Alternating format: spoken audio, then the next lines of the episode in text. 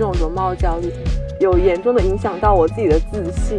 就是不同的特质，然后影响到你们做出不同的抉择。因为每个人的特质不一样，天赋不一样，所以就不能去要求自己跟别人得到同样的结果。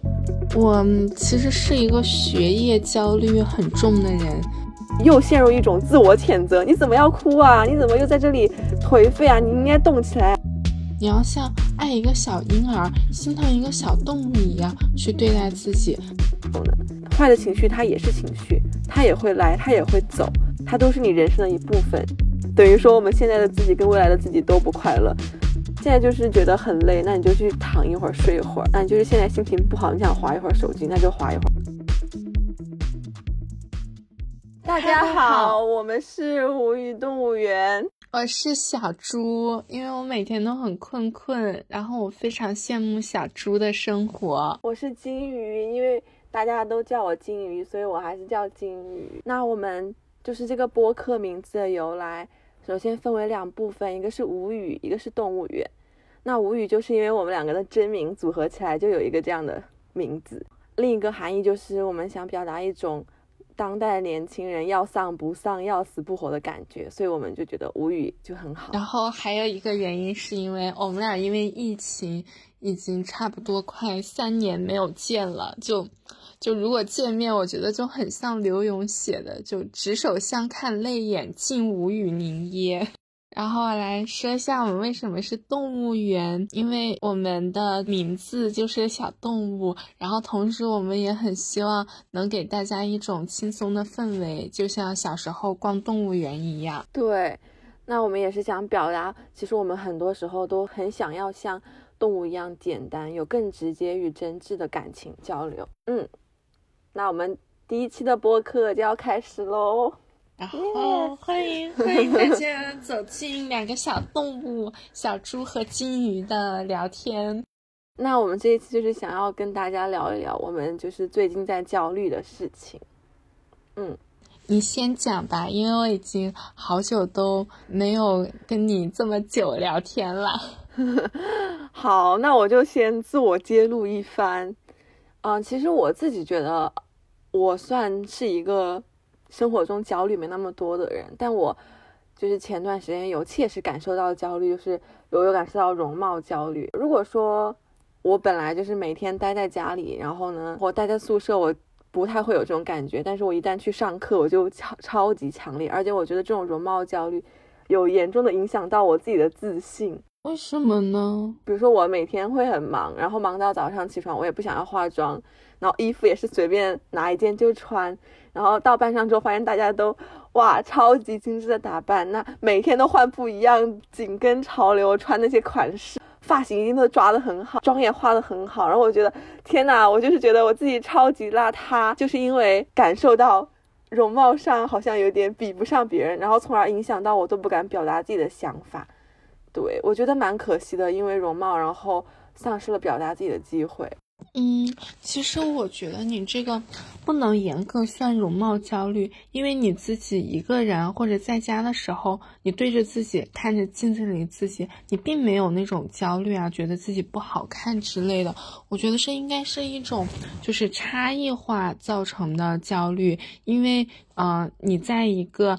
大家都每天很精致的妆容，然后很精致的打扮，在这样的一种环境中，然后你一个人素面朝天，所以这种与环境的格格不入让你焦虑，而并不是啊你这个人自身你觉得有哪些不好啊，然后让你焦虑。我觉得很有道理，就另一种角度去思考这个问题。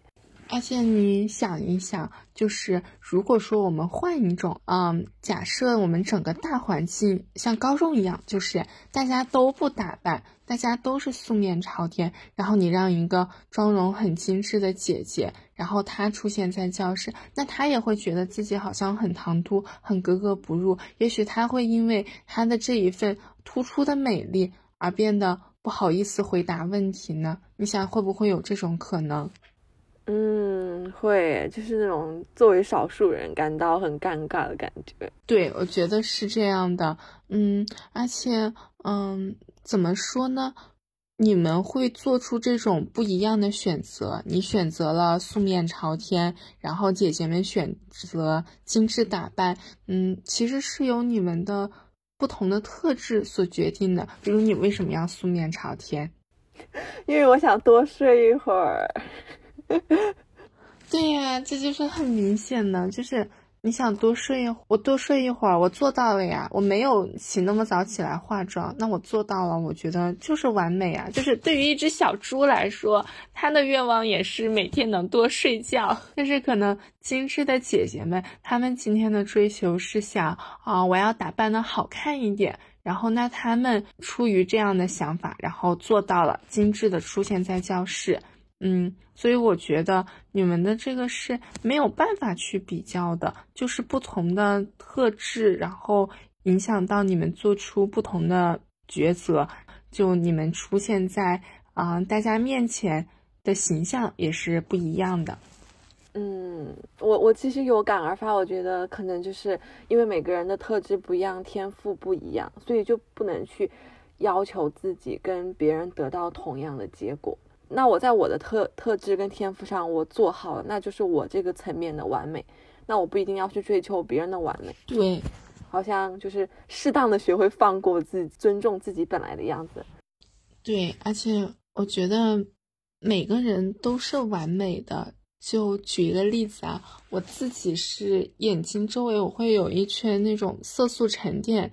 嗯，就导致我上任何眼妆，它都是不上妆的。就哪怕你做好眼部打底，但是那样看起来会很奇怪，就妆感很重，就让我没有办法去实现别人那种啊粉粉嫩嫩的眼影妆效。然后我现在就已经接受了这一点啊，我觉得就是天生我眼睛周围就自带一层大地色眼影，好像也是一件不错的事。那我就没有必要去追求一个那么精致，然后啊色彩丰富的眼妆。我只要出现在大家面前是一个很干净，然后啊看起来气色还不错的样子，我觉得就可以了。然后这就是我能实现的完美，我就没有必要去跟那些啊特别精致，然后眼妆非常美丽的姐姐们去比。嗯，我觉得就就是就是找到自己、认识自己的一种体现，就是我们不再去盲目的追求那些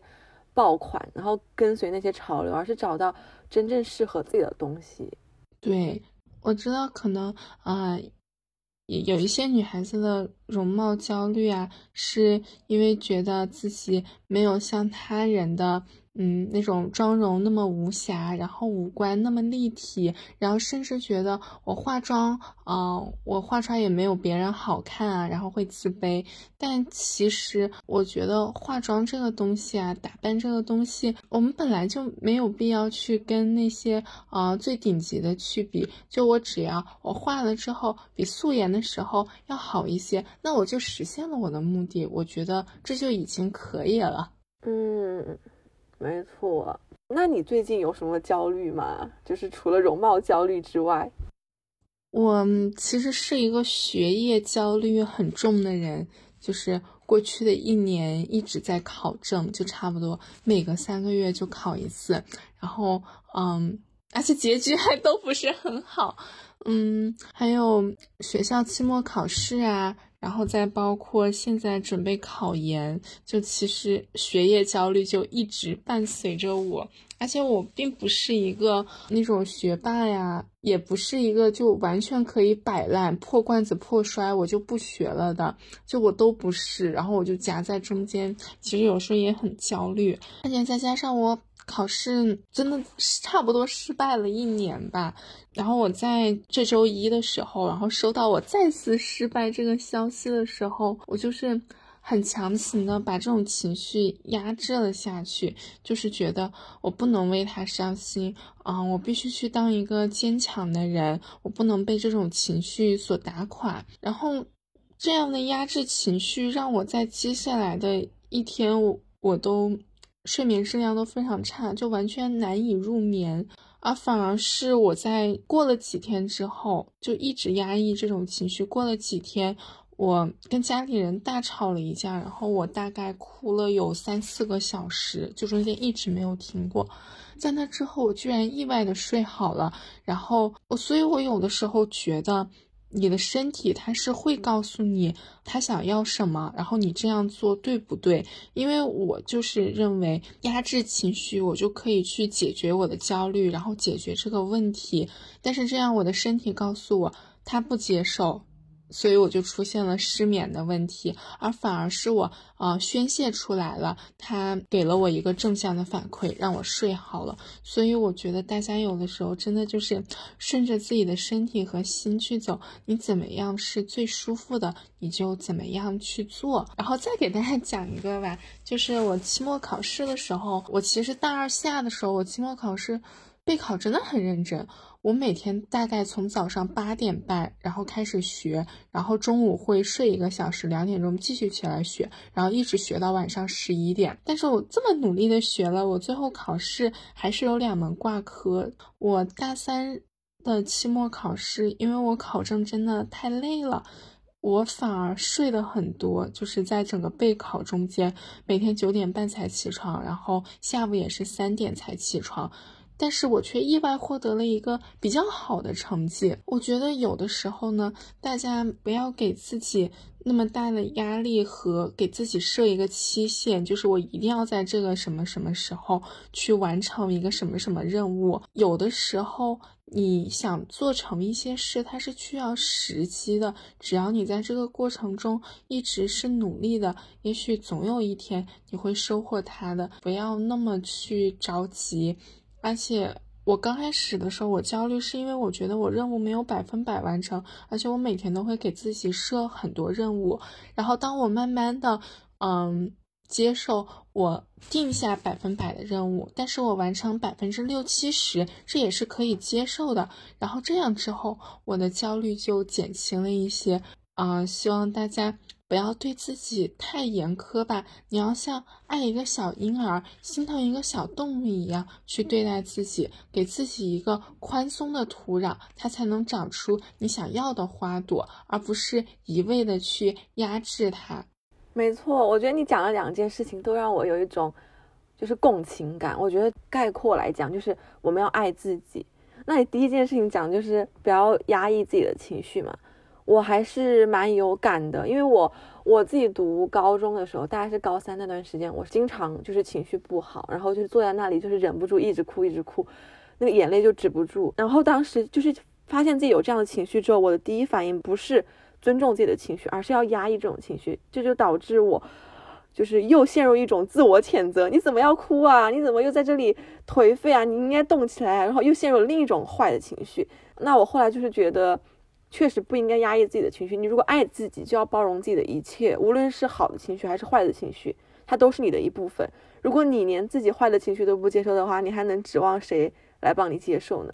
坏的情绪它也是情绪，它也会来，它也会走，它都是你人生的一部分。就是我们坦荡的接受它就好。对，我觉得你这个说的特别对，而且我也很理解那种，就是你哭的时候，你根本就止不住，然后。那种感觉其实挺难受的，而且而且还会一直告诉自己，你为什么要哭？你为什么就止不住呢？不许哭。但其实你的身体，它就是告诉你，它现在它就想把这些宣泄出来。真的，对。然后我其实还想讲一下，你刚刚有讲到，就说你在考证的过程中嘛，天都会给自己设很多任务，然后对自己很苛刻，就要求自己要百分之百完成。其实就是对这个也还蛮有感的。其实我们很多时候。给自己设很多任务，要求自己按照那个时间顺序一个一个完成。其实无形中我们是延迟自己对其他事情的追求，比如说延迟满足。这个应该是最近就是很多博主会讲到，就是要求你要延迟自己的满足。但我其实是完全持相反的观点，我觉得不要延迟满足啊，就是尊重快乐就好啊。现在就是觉得很累，那你就去躺一会儿睡一会儿。那你就是现在心情不好，你想划一会儿手机，那就划一会儿。对，嗯，就是让我想到。我几个月前呢，就是跟我的学姐有聊到，就因为那时候我在备考雅思，也是压力很大，然后我就跟她说我好焦虑，我说赶快好想把这段日子过完，我好想就是期待我大四的时候去交换，就是肯定会很快乐。然后我学姐就开导我，她就说，其实我们就是总是在期待我们的人生下一阶段会不会更快乐一些，但事实告诉我们，就是过来人告诉我们，就未来并不会很很快乐。但是我们却把无尽的痛苦留给了现在的自己，等于说我们现在的自己跟未来的自己都不快乐。那为什么就不现在就是享受我们该有的快乐呢？就是应属于我们的快乐。对，我觉得学姐说的很有道理。就我觉得整个东亚有一种很压抑的文化，就我们说了那么多，呃，先苦后甜，呃，吃得苦中苦，方成人上人。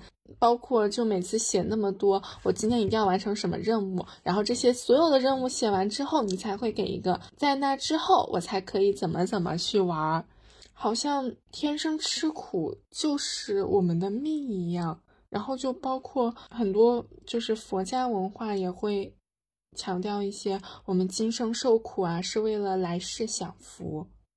对，其实我们的教育一直在灌输给我们，就是为了我们美好的未来要如何管好当下的自己，但是却没有没有人就是跟我们讲，为了当下我们要怎么忠于自己的内心。我觉得这也是很多人现在会经常会有一些不好的情绪的来源，就是我们没有尊重当下的自己，我们永远都是在为为了未来的自己而奋斗。对，但其实未来这件事是很难确定的。你就像呃疫情，它真的。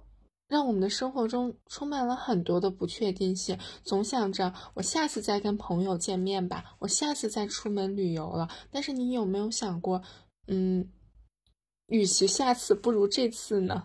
真的，其实我觉得未来其实蛮难想象的，它总是有一些每个阶段都有每个阶段的痛苦与难题。对，只是说我们站在现在的阶段，我们现在阶段所面临的痛苦，在未来不一定有，可是未来一定会有新的挑战。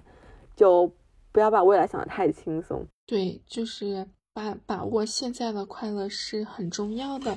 我记得我在大一的时候看了一个坂本龙一的纪录片，然后它里面有一段话，你还记得你看过的满月吗？你一生中能看过几次满月？也许你第一次看的时候以为是无穷无尽，但是现在回忆过来，可能不超过十次。我就觉得看了这个很有感触。其实美好啊，它有的时候并不是说我以后还能遇到的，我以后还会。见到那么好的太阳，跟那么快乐的朋友一起玩耍，其实不是的。我现在有一点就是跟我的朋友们相处会有末世温情的感觉，就哪怕我今天跟他的见面就是见别了，因为他马上就要去集训了，但我依然选择在这一天跟你一起痛痛快快的玩耍。我愿意今天美好的回忆成为我日后痛苦的慰藉。那其实讲了这么多我们的焦虑，然后你们好像也可能觉得我们都已经解决掉这些焦虑了呀？我不知道这样会不会给你们带来焦虑？你们会觉得啊，他们的焦虑他们已经走出来了，然后我还在焦虑之中，但其实不会。就是像说，就是我们的小猪主播，他有讲说，其实很多东西它不是线性的，我们可能像一个圆圈一样，我们最后又走回这个地方。其实我们也不断的克服焦虑，又再次被焦虑席卷而来，我们总是在这个循环之中。所以我想说，其实我们在成长的路上。那如果你听到我们的播客，然后我希望你也不要感到焦虑，我们都是一同在成长。对，而且，呃，我也是在看一个奇葩说的。选手就是陈小雨，啊，我特别喜欢他。他说，就是一个人的聪慧可能来源于他的磨难。其实很多事情，如果不是说他真的让我那么痛苦，我也不至于下沉到那个点去来思考他。一个人他往往最深入思考的事情，恰恰是最让他痛苦的事情。所以呢。我们就一直在跟他进行一个斗争。我觉得对抗焦焦虑啊，然后成长啊，这些它都没有终点，就是一个一直要往前走的。所以希望大家也不要有太多的心理负担，我们会跟大家一起成长，然后一起来对抗这样的焦虑。那我们今天的播客就可能到这里结束了，希望有带给大家一点收获。那。我们也会不定期更新的，希望真的有多多的人来听我们的，我们会更有动力的更新下去的。是的，然后我也很希望在这个寒冷的冬天，然后用我们的播客来给大家带来一些温暖，然后让大家知道，哦，原来不是我一个人有这样的烦恼。没错，好，那我们就无语动物园就说拜拜了，第一期打板结束，拜拜，拜拜。